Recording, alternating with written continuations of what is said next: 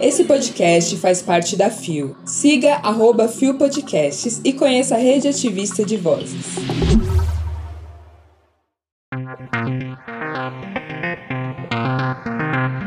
Prêmio Multishow acaba com gênero em categorias. Espetáculo Gêneres no Rio de Janeiro. Após a aprovação do novo Código Familiar, ativistas evangélicos casam em Cuba. Sexta-feira, 21 de outubro de 2022. Hoje é Dia Nacional da Alimentação na Escola. Olá, eu sou GG e este é mais um Bom Dia, Bicha. Olha ela aí de novo. Levanta, viada, vamos assim! O seu podcast diário de notícias sobre as comunidades LGBT QIAP+. Seis e ônibus. Deu no UOL. Buscando diversidade, prêmio Multishow acaba com gênero em categorias. Publicado em 13 de outubro de 2022 por Felipe Pavão. O Prêmio Multishow 2022, que aconteceu no dia 18 de outubro, focou em trazer diversidade ao palco. Esse objetivo vai além de o canal ter convidado Linda Quebrada e Glória Groove para apresentar a premiação musical ao lado de Marcos Mion. Em entrevista coletiva, a gerente de marketing do canal, Helena Daiber, disse que existem duas premissas para a construção do prêmio: ser marcante e ter diversidade. Ela explicou quais são as mudanças realizadas para que haja mais diversidade na 29ª edição do prêmio. As categorias cantor e cantora do ano, limitadas à binaridade de gênero, não existem mais. Elas foram substituídas por voz do ano e artista do ano, ou seja, sem gêneros. Além disso, o número de indicados em cada categoria subiu de 5 para 8. Também houve o cuidado de se ter pessoas diversas na academia, cerca de 600 pessoas pessoas que escolhem os indicados. As mudanças aconteceram após a edição de 2021, que foi marcada por críticas de artistas por falta de diversidade entre os candidatos. No ano passado, Ludmilla cancelou sua performance na premiação após não ser indicada à categoria Cantora do Ano. Em 2022, ela é indicada a cinco categorias. Na conversa com jornalistas, Linda Quebrada rebateu a pergunta sobre qual é a importância dela apresentar a premiação. A ex-BBB quis descentralizar a figura de representante das minorias dela e de Gloria Groove. Qual é a importância do nosso encontro? É preciso abandonar a representatividade como conhecemos agora. Não é meu objetivo representar. Quando estou em uma série, eu represento algo. Mas se a gente olhar para esse lugar de apresentadora como objetivo de representar uma comunidade, ela é falha para si só. A premiação dá um salto ao trazer a comunidade de fãs, o universo universo da música não é construído apenas por quem o faz. Pensa.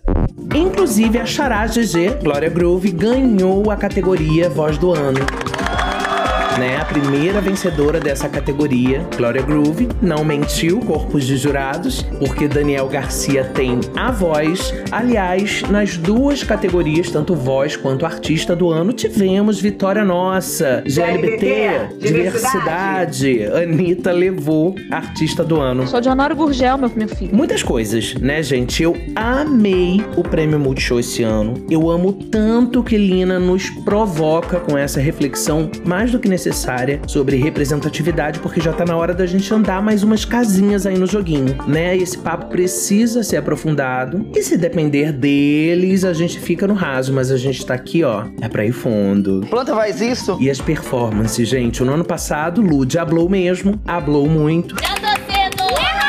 Liderou um movimento muito importante que pedia por diversidade, representatividade e justiça, mesmo nas indicações, porque, né, não dá para ter Ivete todo ano indicada sem que ela tenha apresentado um novo trabalho, só porque é Ivete, não tem como. Aí o Multishow fez o trabalhinho de casa e botou Lud pra abrir a premiação, lindíssima, inclusive, e veio que veio o nosso povo. Ah, querida! Teve o um medley de Lady Leste botando muita performance gringa no chinelo e o que foi Linda Quebrada com Larissa Luz homenageando Elza Soares cantando A carne mais barata do mercado não tá mais de graça. O tamanho disso. Mas para mim, pessoalmente, uma performance marcou ali um ponto de virada. Eu acho que nessa edição do Prêmio Multishow a gente testemunhou, vou falar aqui, ó, você aqui, pô, profético. A gente testemunhou o nascimento de uma estrela. Ele já tá aí há um tempão, a gente da nossa bolha que já conhece, mas o mercado comercialzão lá ainda não conhecia ou não conhecia todo o seu potencial. E eu tô falando de Tiago Pantaleão, que rasgou que esse menino é talentoso, meu pau eterno. Eu tô passada. Eu acho que vem muito aí a partir de agora, tá? É, gata. E eu acho que o Vale, no mainstream, acaba de ganhar mais um expoente a conferir. O babado é certo. O link pra matéria, você já sabe, tá na descrição. Deu no Mix Brasil. Espetáculo Gêneres discute os conceitos de gênero em temporada gratuita no Rio. Publicado em 14 de outubro de 2022, o site não informou a pessoa responsável pela matéria. A companhia CTO, Centro de Teatro do Oprimido, realiza até o dia 29 de outubro uma circulação gratuita da temporada do espetáculo Gêneres. Com direção de Bárbara Santos, a obra debate como a persistência na utilização de um conceito de gênero com estrutura binária pode afetar avanços sociais e promover a intolerância e a violência no dia a dia. As apresentações ocorrem nos dias 14, 15, 22 e 29 de outubro, às 18 horas, na sede do Centro de Teatro do Oprimido, CTO, e no dia 21 de outubro, às 19 horas, no Teatro Noel Rosa, na Universidade Estadual do Rio de Janeiro, a UERJ. Gêneres é uma produção do Teatro Fórum baseada em estéticas feministas com o objetivo de revelar processos sociais por meios estéticos e de propor o diálogo interativo entre palco e plateia para buscar meios concretos para transformar a realidade. Após a apresentação, o público é convidado a, em pequenos grupos, buscar estratégias coletivas para enfrentar o problema encenado. Na sequência, estimula-se que alguns desses grupos improvisem suas propostas no palco junto com o elenco. O teatro do oprimido é um método, uma estética teatral artística tão importante no teatro brasileiro. E Zé não imagina o quão especial foi ter colocado essa matéria para mim, mana. Muito obrigado, porque isso com tantas coisas que estão acontecendo dentro de mim, de resgates, que se não aconteceram ainda, estão para acontecer. Aguarde. Bom, só para te contextualizar, Augusto Boal, o teatrólogo que criou, que organizou o teatro do oprimido como método, ele traz exatamente esse olhar da democratização do fazer teatral e tem um paralelo muito relevante entre ele e Paulo Freire. Eu tô passada. O que Paulo Freire acreditava para a educação da transformação a partir de quem se pretende transformar é meio que o que Boal faz com o teatro do oprimido. É muito importante, eu já li muito a respeito do teatro do oprimido. Eu nunca exercitei, né, o método do teatro do oprimido, mas conversa muito com muito do que eu li sobre teatro. Muito foda essa premissa de gêneros, dirigida por Bárbara Santos, em que a peça não termina quando acaba, ela é um exercício, né? O público constrói junto esse exercício, participa. Ah, eu quero ir. Bora. Eu tô realmente um pouco afim de ir, ainda tem três datas. Alô, RJers, vamos! Deu no G1. Ativistas evangélicos LGBTQIA+, se casam em Cuba. Publicado em 14 de outubro de 2022 por France Press. Adiel, um teólogo de 32 anos, teve que romper com sua igreja batista e se transformar em um ferrenho ativista defensor dos direitos LGBTQIA+, para poder se casar com seu noivo Lázaro. Ambos protagonizam um dos primeiros casamentos homoafetivos de Cuba. Os casais do mesmo sexo começaram a se casar em diferentes províncias da ilha desde o dia 25 de setembro, quando Cuba ratificou o Código das Famílias em referendo. Uma nova legislação que inclui o casamento igualitário, adoção por pessoas do mesmo sexo e gestação assistida. Para nós que nos envolvemos tão diretamente na aceitação do casamento gay em Cuba, que tornamos isso parte do nosso cotidiano, que foi nosso pão de cada dia durante sete anos consecutivos, conseguir casar foi o encerramento, a culminação. Disse a AFP Adiel Gonzalez ao lado de Lázaro Gonzalez, um artista independente de 52 anos, em sua casa na cidade de Bolondrón, na província central de Matanzas, após o casamento. Sempre esperamos por esse momento porque era um sonho, disse o noivo antes de se trocar para participar da cerimônia. Quando te mandarem ir para Cuba, pede a passagem para quem te mandou e vai.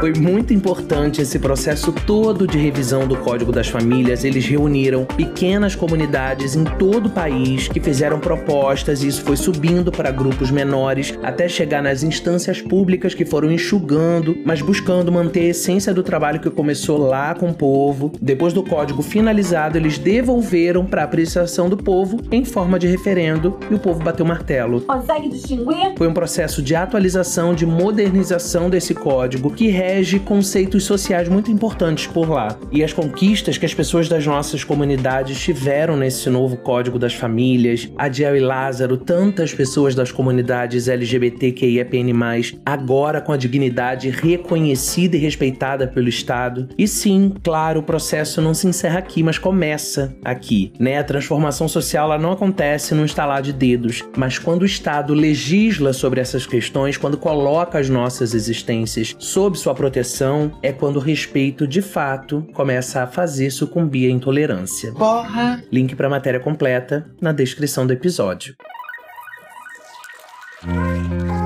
Chegamos ao final de mais um Bom Dia Bicha e depois de um episódio como esse em que gênero, representatividade, expressão foram abordados, não tem como a gente não falar de eleições. Ah, vai tomar no cu vocês, hein? Eu sei que falar aqui contigo é falar pra dentro da bolha da gente, porque a não ser que você tenha caído acidentalmente aqui, Vem, vem! e se caiu e veio até aqui, você arrasou muito, porque mesmo que você discorde, você pelo menos ouviu tudo que eu tenho pra te dizer pra discordar por completo, discordar com propriedade de discordância, não é mesmo? Enfim. Que porra é essa? A não ser que você não seja daqui, você muito provavelmente acredita em coisas muito parecidas com as que a gente acredita. E eu falo a gente porque meu povo aqui eu sei do que é feito. Dá licença! Eu sei porque eles seguem escrevendo essa história linda e árdua aqui diariamente no Bom Dia Bicha, brilhantemente, enfim, rasgo cedo assim. Amo muito, inclusive, essas pessoas. Então, assim, a gente tem que ganhar, tá? A gente tem que ganhar essas eleições, né? Ninguém com o mínimo, mas o mínimo de noção vai aguentar mais quatro anos da violência diária, que é viver com uma podridão em vida, que é o que esse homem representa na presidência da República. Tá entendendo? Para além de tudo que já temos visto, que já temos feito, que já temos falado nas nossas redes, nas ruas, nos nossos círculos sociais, porque a gente tá ralando pra virar voto, que eu sei, a gente tem que fazer mais. Porra! É tapar o nariz e mergulhar na bosta. Que merda! A gente precisa virar voto. E meu presidente é Lula. Você não precisa tentar converter aquele bolsonarista doente que tu tem na tua família, e eu sei que você tem porque eu tenho na minha,